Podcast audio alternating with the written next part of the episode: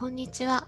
リセッターリストの山本香里です。あの人の毎日の時間になりました。この番組では山本香里がお話を聞きたいなと思う方をゲストにお迎えし、毎日どんな風に家事をこなされているのか、ご自身の工夫やこだわりなど、毎日の家事にスポットを当ててお話を伺います。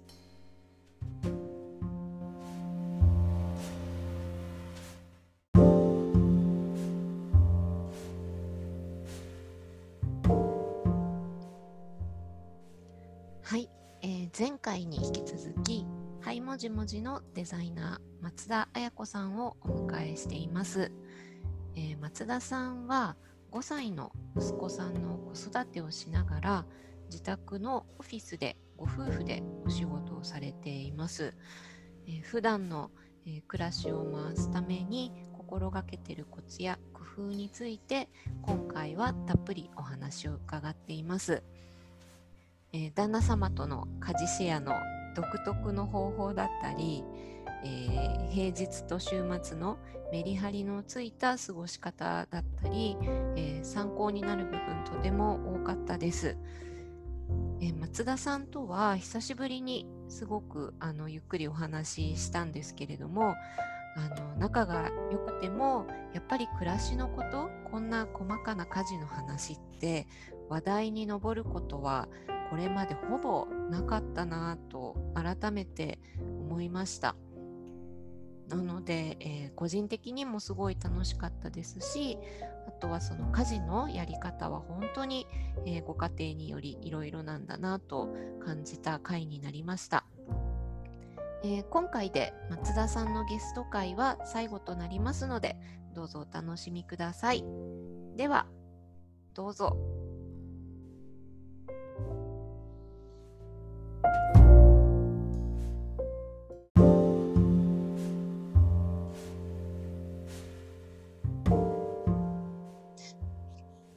はい、えーと、では今日も先週に引き続き、はいもじもじのデザイナー松田彩子さんをゲストにお迎えしています。松田さん、こんにちは。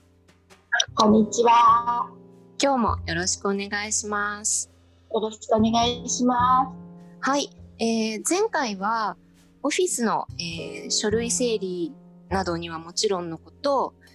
えー、自宅のお片付けとかにも便利なワーカーズボックスについてお話をたっぷり伺ってきたんですけれども、え今回は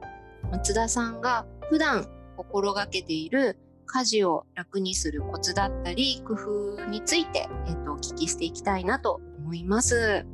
はい。えっと、ちょっとね、事前に質問みたいなことをちょっとしてあった中で気になったことが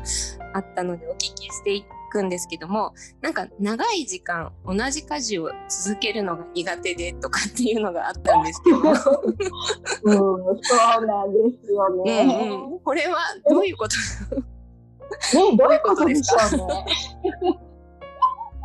いやなんかね私も改めて考えてみたんですよ。ね、よくよく考えてみれば、あんまりこれといって、あの、なんだろう、食器洗いが嫌いとか、なんか、洗濯嫌いとかって言うんじゃなくて、嫌いじゃないんですよね、基本的に。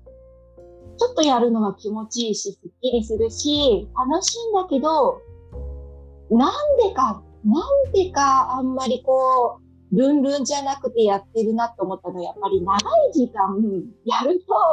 ホップになっちゃうってことに気がついたんですよね。うんうん、まあ要はね、飽き性なんですよ。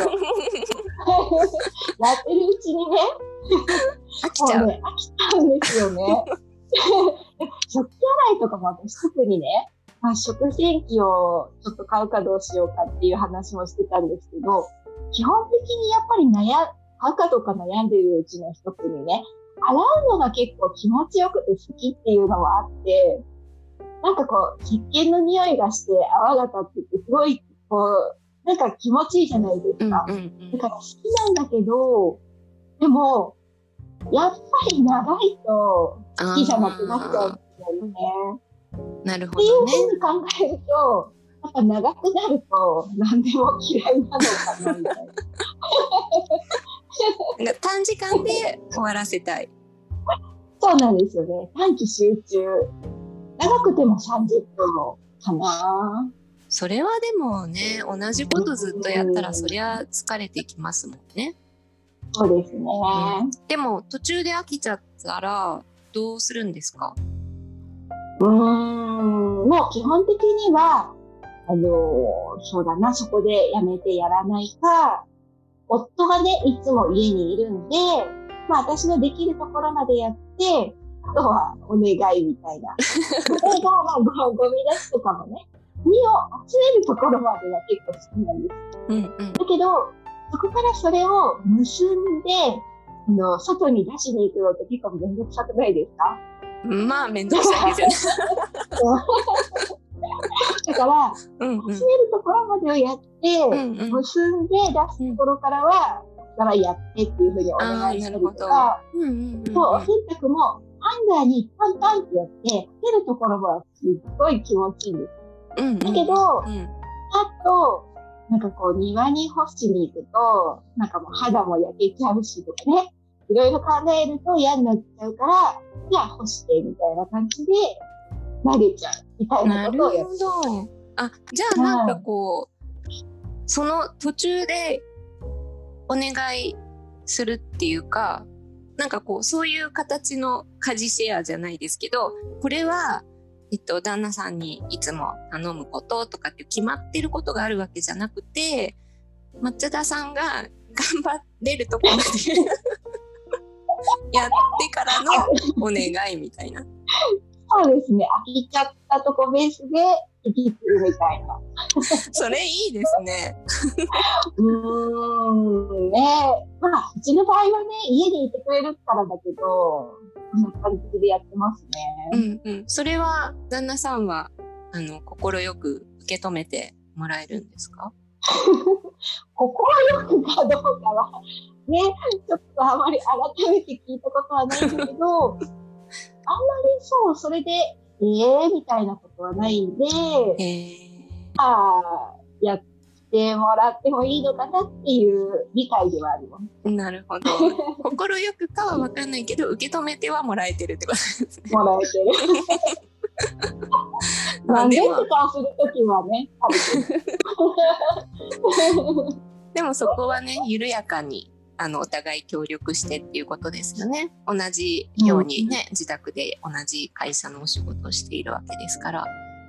そうですね。うんうん、であの松田さんのところはその5歳の息子くんも手伝いとかで家事参加とかされてるとかなんか積極的にこれをお願いしてるとかそういうのもあったりするんでしょうか？なんかね、あのー、男の子だから正直そんなに家事をやってくれるっていう風に女の子ほどは期待はしてなかったんだけど、割と、なんだろう、キッチンとかでご飯作ってたりとかすると、ママなんかやることないみたいな感じで声をかけてくれるんですよね。で、そういう時はもうお願いするようにして、で、なんか、まあ、子供もね、片付けとかは嫌いなんですよね。うんうん、なんだけど、キッチンってやっぱり料理を作ることに興味があるのかな？わからないんだけど、うん、子供って案外手伝い好きみたいで、なんかね、結構喜んで遊びの一環みたいな感じでやってもらえるんで、どんどんお願いしちゃってます。うんうんうんうん。じゃあ、キッチン、キッチン周りが割と興味持ってるのかな、うん、そうですね。特に、まあ、いろいろやるけど、うん、例えばお風呂のお湯止めてきてとか、うん、いろいろやってくれるんだけど、メインが一番好きなのはキッチンかな。えー、それはなんかあのー、ね、まあ、見てるとちょっと時間かかるし、大変な面ももちろんあるけれども、そこはなんとか付き合ってあげると、うん、本人のやる気にね、つながったり、なんかやっぱ役立てることは嬉しかったりとかもすると思うので、いいですよね。そうですね。っていうかでももう一切見ないようにしていて、最初はね、あの、キッチンで二人並んで、こう、こういうふうに教えながらやってたんだけど、やっぱりね、並んでやると、どう考えてもね、こう、そこはみたいなことが出てくるわけじゃないですか。そうすると、もうじゃあいい、もう自分でやるからって言いたくなっちゃうから、もうそうするとね、結構子供もしょんぼりするから、もうね、お手伝いの過程は一切見ないって決めたんですよ。だから、もうじゃあお手伝いやらせてって言ってくれた時は、例えば、もう必要なものをリビングの子供が座ってるところのテーブルにポンと置いて、じゃあこれをこういう風にしといてね、みたいな感じでお願いしちゃって、もう見ないで、出来上がったものだけを見て、わあ、すごいみたいな感じで 言うと子供もなんかすごい喜んでくれるんで、もっとやらせて、もっとやらせてみたいな感じになるんで、もう家庭は見てないですね。怖いんだけど。でもそれすごい大事かも。うん、そうかな。ね、なんか仕事でもそうですけど、なんか指示されて、ね、いちいち細かいところ なんかすごいチェックされると、ね、嫌じゃないですかね。なんか仕上がりを見てほしいみたいなところもやっぱりあるから。ね、うん、そうですね。だから正直言うとねまあどういう過程であのソースが出来上がってるかとかね。まあ一見この卵割ってくれて綺麗だけど手は洗ったのかとかね、なんかいろいろね、もう本当気になりだしたら気にはないんだけど、でもその辺を見てたら、もうね、気にがないから、そこはちょっともう見ないようにして。うんうん、それがまたね、お互いこう、いいところだけを見て、そうですね。うんうん、伸ばしていけるコツかもしれないですね。なるほど。でも、あの、男の子でも女の子でもですけど、子供が料理興味持って、そのままやっきになってくれるとすごいいいですよ。あね。ね、うんうんうん、娘さんもいろいろ作ってくれる。うん、やっぱりちっちゃい時からキッチンが好きで、で、うん、今もね、毎週水曜日の夜は作ってくれる。夕飯。全部。メインを作ってくれるとか、うん、あとなんか思い立った時に作ってくれたりとかするのですごく助けられます。うん、いいですよね。うんうん、なるほど。ぜひお料理を好きな気持ちを伸ばしてあげてほしいです。そうですね。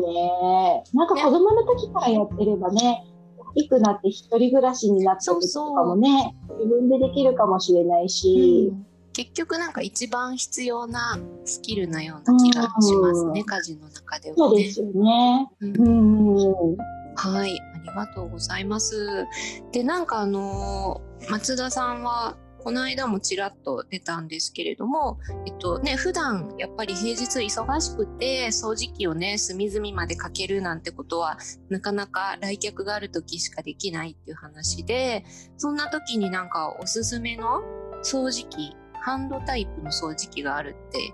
うのをちらっと聞いていて、それについてちょっと教えてもらってもいいですか？そうですね。昨日ね、あのまあ、ちょっとラジオでも、オールナイトニーポンでも話してたんですけど、シャークのね、ハンディタイプの掃除機っていうのがあって、普通ハンド、ハンディタイプの掃除機って、結構あの、なんだろう、コンセントがついていて、そう、ゴミが入るところがぷっくりしていて、リビングに置きにくいっていうか、なんとなくあの、どうだろうな、ちゃんと掃除機置き場に置かないと使えないみたいなのを以前も使ってたんですね。もうそれだと、結局使いたい時にささっと取り出せなくって、ゴミが、目の前のゴミがそのままになっちゃってたりとかするんですね。で、今使ってるやつは、ほんとこう、なんだろう、インテリアにもなるような掃除機になっていて、もうリビングの部屋の隅にいつも、こう、立たせ、立たせかけて、まあ充電してるんですけど、立たせかけて置いてあるんですね。そうすると、なんか、もう本当に目の前子供がご飯こぼしたとか、なんか猫がね、猫砂を足につけて持ってきたとかっていう時に、ちょっとこうささっとゴミが吸えちゃうんで、気になる、なんていうか、その大きなゴミがないんですよね。で、気になる時にちょっとこうやるから、本当にコロコロの感覚だと思うんですけど、コロコロって割とゴミが出た時にコロコロってやって、あの、捨てて便利じゃないですか。うんうん、でも、あれは大きいゴミとかね、うんうんやると、ちょっとねっていうところもあるし、毎回なんかこう、ちぎって捨てるのも、なんとなくもったいないなっていうのもあって、あんまりコロコロって好きじゃなかったんですよ。うんあとなくこう、めくるのもめんどくさかったりうんうんとかして。うんで、ハンディタイプのね、その部屋に置きやすい掃除機を導入してからは、本当にこう、みんなが、ちゃちゃっと自分が片付あの、散らかしてしまったところをささっとやるから、そんなにこう、まあ、なんだろう、大きい掃除機をガラガラ出してこなくっても、割と部屋がこうクリーンな状態でいられるんですよね。だから。本当に大きい掃除機は1週間に1回とか週末とかにバーってやるだけでも、なんとなく気持ちいい状態が保てているみたいなことができていて、結構おすすめなんです。へえ、それ、えっと、もう一回メーカー名、シャーク。シャーク、シャークっていうハンディタイプかな？ハンディタイプの掃除機ですね。へえ。もう本当にワインボトルみたいな感じのスリムなうん体型をしていて、だからその、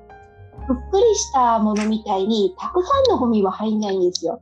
だから、細かく、こう、あの、捨てな、捨てて変えなくてはいけないけれど、でもね、その大掃除機じゃないから、基本的にそんなにぷっくりゴミがあってないじゃないですか。うんだから、本当にね、あの、ちょっとずつのゴミなんだけど、それを細かくその都度捨てればいいみたいな感じで使えるんで、とても便利ですよ。へえ、なんか今話を聞いていて、すごいいいなと思ったのが、リビングに置きっぱなしだから、みんなが使えるから、なんか、ね、こう、掃除担当の人が掃除するまではずっとそのままってことがないってことですよね。そうなんです。ねそこがポイントで、うんうんうちの旦那さんとかあんまり家事を、あの、自分からっていうタイプじゃないんだけど、そこに置いてあるんで、気がつくと、やっぱり自分でこうガーッとやるんですよね。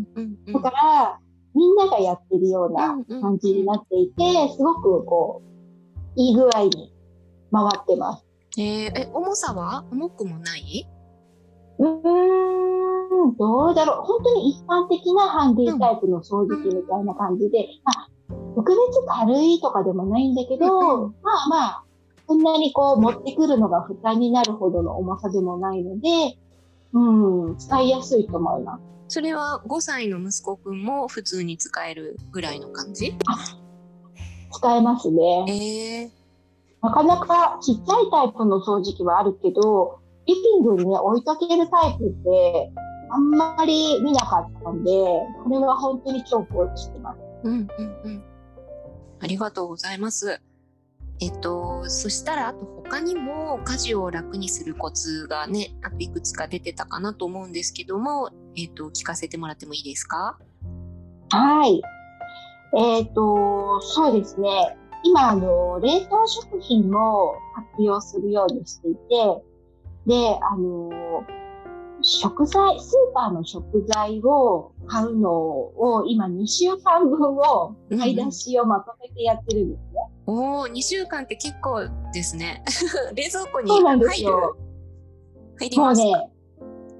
パンパンに、パンパンに。で、本当ね、冷蔵庫に入れなくていい根菜類なんかは、もう、あの、外に出してあおいたりとかして、ほ本当にこう入れておかなきゃいけない刃物とど。か、うんうんあの、肉や魚、まあ、そういうのを中心に冷蔵庫を活用して、うんなるべくもう外に出してもらう、いけるものは外に出してね、うんっていう風にしてるんですけど、もう食材を買い出しにする時間が結構生活の中で取られちゃってて、ちょっとね、時間がもったいないので、週末にもう、あの、大量にまとめ買いをするんですね。で、もう本当二カゴ以上いっぱいになってて、その中にも入らないぐらいになってるから、もう結構ね、レジのお姉さんとかにもゾッとされちゃうんだけど、もう今ね、コロナでみんな結構買いだめするんでね、うんうんまあ、割とこれがもう定着してきてるんだけど、うんで、その中で、もう買いだめすると、やっぱり葉物野菜が長持ちしなくって、うんうん。後半の方になると、それこそ、ね、根菜だけみたいなことになってきちゃうんで、もう葉物野菜、あらかじめ作ってあるものを活用するようにして、で、最初はもうそれこそ、葉物野菜を冷凍のもの買わなくたって自分でね、別に茹でたものを凍らせとければいいじゃんっていうふうに思って、最初はそういうふうにしてたんだけど、結構大変な作業なんですよね。うんうんうん、スーパーに買い出しに行ってから、それをもう野菜を並べて、茹でてみたいな感じですると、もうキッチン、ね、もうキッチン占拠しちゃって、それだけでも、どうだろう、1時間以上かかる作業になっちゃうし、もうね、週末は結構外で遊びたいんで、ちょっと時間もったいないなってことで、今はもう積極的に葉物野菜活用してます。冷凍も。あでもいいですね。そうやってなんか、ちゃんとこう手順があって、なんかそれにたどり着いて、で、それをうまく使いこなしているので。うん、うん楽ですよ。もうね、使い始めたら自分で用意とかちょっとね、めんどくさくなっちゃうんうんうん。なるほど、なるほど。他には何かありますか、うん、ん、そうですね。まあ、基本的には、あのあんまりこう、大ごとになった瞬間、まあ、最初の方でも言ったんですけど、私、短期集中型で、うん、あんまりこう大変な家事になっちゃうと、もう逆に手をつける気力がなくなっちゃうんで、大ごとにする前にちっちゃなうちに未然に防ぐみたいなことで対処するようにはしてます。なるほどね。それどんなこともそうですね。確かに。そうですよね。なんかね、きっかけがあったんですけど、うん、言ってもいいですかなんかテレビで相川翔さんが、ね、相川翔さんうん。テレビで言ってたんですけど、なんかね、子供にゴミをまたぐなって教育してるって聞いたんですよ。ゴミをまたいで、ね、ゴミを目の前にあるのに気づいてるのに、またいで行くなっていうことを言っていて、私それがね、すごく心に響いて、なんか目の前にゴミがある、それをみんながこう捨てていけば、すごい小さなことだけど、ねえ、大きなゴミにならないわけじゃない？確かに。そう、だから、相川翔太すごいいいこと言うと思って、それで、お片付け、もうでもこれ全てのものに通じるんじゃないかって思ってね、お片付けができなくて。ちっちゃいことをちっちゃいうちに対処していけば、大きなことにならない。もうこれ素敵な考え方と思って、そう、それからね、なるべくちっちゃなことで済むうちに、みんなで対処しようねっていうことでね、やってます。なるほど。それはでもすごい大事。まさか相川翔さんが出てくると思わなかった。ここでね、言うのもどうかなと思ったんですけど。ちょっと言わずにはいられなかった。うん、いられなかった。面白い。なるほどね。うんうん。確かに。うんうん。そのあたりが家事を楽にするコツ。うん、心がけてることですよね。うんうん。あと、そう、もう一個最後にちょっと聞いておきたかったのが、その週末あの前々回に平日の過ごし方っていうのを聞いてるんですけど、えっと、松田さんのお宅では、えっと、週末の過ごし方とか、なんか週末と平日のその家事の違いじゃないですけど、こういうふうに過ごすようにしてるとかっていう、なんかこう、あの、ルールみたいなのがもしあったらと思って聞かせてもらってもいいですか？そうですね。うちはもしかしたら事務所兼自宅みたいな感じだからかもしれないんだけど、なんか結構家にいると常に仕事が付きまとってる状態みたいな感じで、うんうん、基本的に週末はオフの日だから外に出たいって考えがあるんですね。うん、なので、もうちょうどね、子供も男の子で、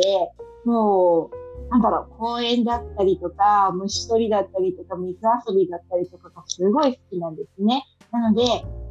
もう本当に基本的には土日どっちも、あの、家にはいなくて、朝起きて、朝ごはん食べて、お洗濯したらもうすぐ外へ行こうみたいな感じでかけてしまうので、本当にもうちっちゃい時から夜も、もうお昼も夜も全部もうその日は外食にしちゃって、基本戻ってくるのが暗くなってからみたいな感じなので、ほとんど家にいないっていう感じですね。へえじゃあもう思いっきり外でオフを楽しむ日みたいな感じの過ごし方。うん、そんな感じです。だから、お洗濯とかも、あの、干してると結構お洗濯を回して干す間時間かかっちゃうじゃないですか。なので、基本的にもう全自動のものを朝放り込んで、かけて見ちゃうみたいな感じで、うん、うん、もういち早く出ろみたいな感じで あっという間に帰宅して。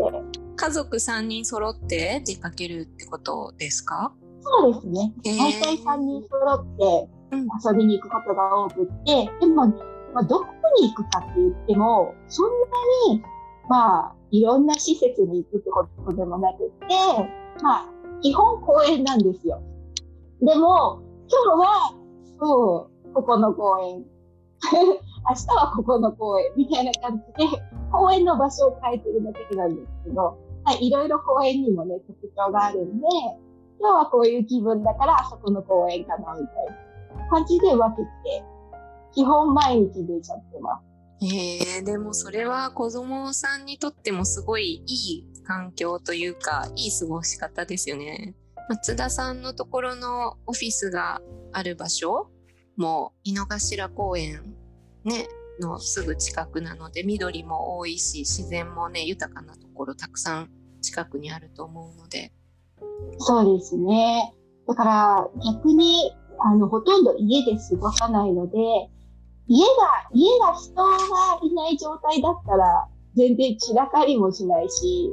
火事も発生しないじゃないですか。だから、週末はもうほとんど恥もなく遊ぶだけみたいな感じでできてるんで、子供にとってもだし、親にとっ結構リラックスできてます。それはなんかすごくいい、なんかメリハリの付け方ですね。うん。そっかそっか。いや、ありがとうございます。なんかあの小さなねお子さんを育てながら在宅でお仕事をされてるっていう松田さんのお話なので、えっと、これを聞いてくださってる方でも同じような、えっと、シチュエーションの方もいらっしゃると思うので共感される部分も多かったんじゃないかなと思います。ぜひあの特に週末と平日のねその過ごし方のメリハリとかあの参考にされてみてください。はい。え、ー、と、ここでもうさすがにお時間が来てしまいまして、まだまだ話してられるんですけれどもで 松田さん、今日が、えっと、最終回という風になってしまうんですけれども、えっと、3回出ていただいた感想などありましたらお願いします。そうですね。なんか、改めて自分と家事が向き合ってあんまりない機会だったんですけど、なんか、山本さんの質問項目とかに答えてるうちに、一度見直す機会ができましたよね。っていうのも、やっぱりなんか思ってる以上に、まだまだ家事の時間、私の生活の中で結構大きな時間を占めているし、もう、そうだな。例えば、イラストレーターのアプリと一緒で、あの、気がつかないうちにアプリ進化してたりとかもするじゃないですか。めっちゃわかりやすい例え。そう、でも私も結構昔ながらにずっと古いバージョン使ってると、なんだろう、それに気がつかないで、なんか無駄な努力をしてたりとかね、はい、するから、家事についても一緒だなと思って、どんどんやっぱりこうアンテナを張って、便利なツールだったりとか、まあね、便利な洗剤とか、まあご飯とかもそうなんだけど、どんどんやっぱりそういうのを積極的に活用していかなきゃダメだなっていうふうに改めてまた思いました。なるほど。なんかすごく私も同じようなお仕事をしているので、うん、例えが分かりやすかった、こんな機能知らないし使ってなかったみたいなね、すごい回りくどいやり方をね、してるみたいな。うん、ありますよね。うんうんうん、なるほどなるほどありがとうございます。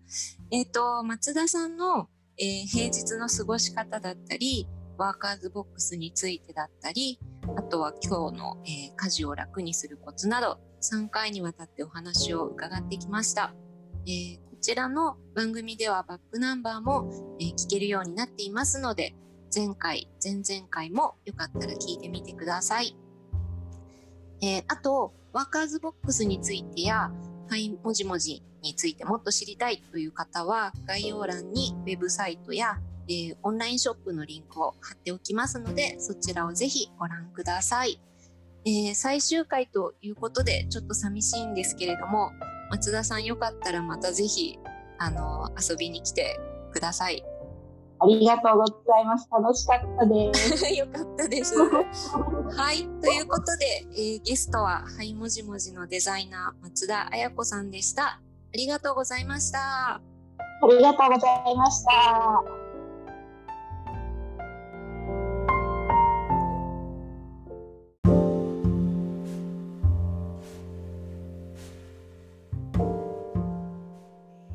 回のあの人の毎日はここまでとなります。いかがでしたでしょうか、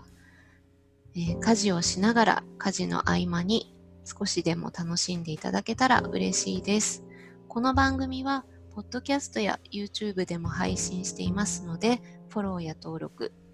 よろしくお願いします。また、皆様からのお便り、感想、ご質問を募集しています。番組の概要欄にあるフォームからぜひ送ってくださいね。えー、リセッターリストでは家事の効率化に役立つ無料のメールレッスンや、えー、公式 LINE アカウントでスマホで管理する日用品お買い物リストをプレゼントしていますので、もし家事を楽にすることに興味がある方はリンクを貼っておきますのでそちらもチェックしてみてください。それではまた次回、あの人の毎日でお会いしましょう。山本香里がお届けしました。